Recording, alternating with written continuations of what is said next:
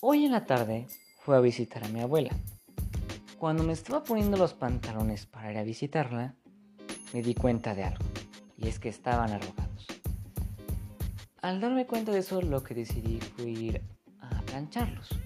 Y en eso una pregunta pasó por mi cabeza.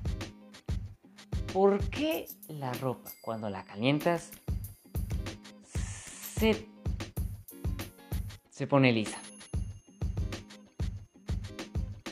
Me puse a investigar y resulta que las fibras textiles naturales y sintéticas están compuestas por polímeros, macromoléculas que están compuestas por una pequeña molécula repetida como un eslabón de cadena.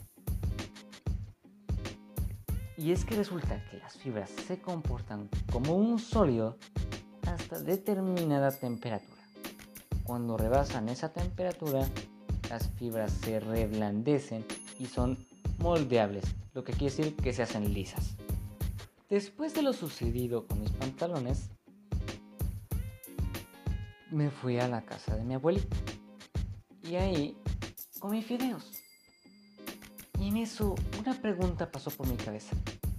¿Por qué al principio los fideos no se, están incomibles y después se ven que saben a una delicia, saben delicioso, me puse a investigar y resulta que esto se debe a las propiedades organolépticas, las cuales cambian debido al calor y a los ingredientes que se le añaden dependiendo de la receta.